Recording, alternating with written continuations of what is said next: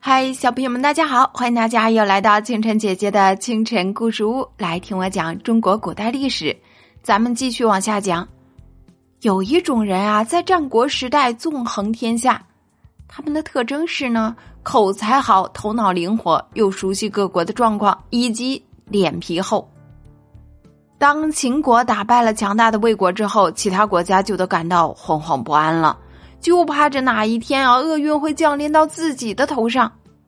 大家正在不知所措的时候呢，有一个名叫苏秦的人出来说话。苏秦这个人啊，既不是国君，也不是贵族，亦或是什么将军之类的大人物，都不是。他就只是一个贫困潦倒的穷汉子。苏秦告诉六国的国君说：“啊，你们六个国家怕什么呢？”你们都在秦国的东边，为什么不从南到北连成一条纵线，合力来对付西边的他呢？哎，这个他指的就是当时很强大的秦国。大家就彼此约定好，谁遭受秦国的攻击，其他国家就必须立刻出兵援助。苏秦这个法子啊，被六国采纳了，这就是历史上有名的合纵策略。这个苏秦呀，有一位同学叫做张仪，也是一个穷汉子。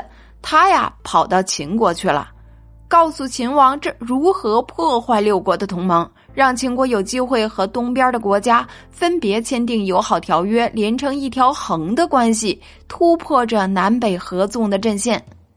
张仪的办法呀，就是历史上有名的连横策略。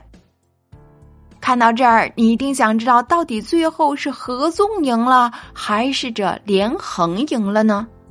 不过别着急啊，接下去清晨姐姐会继续给大家讲。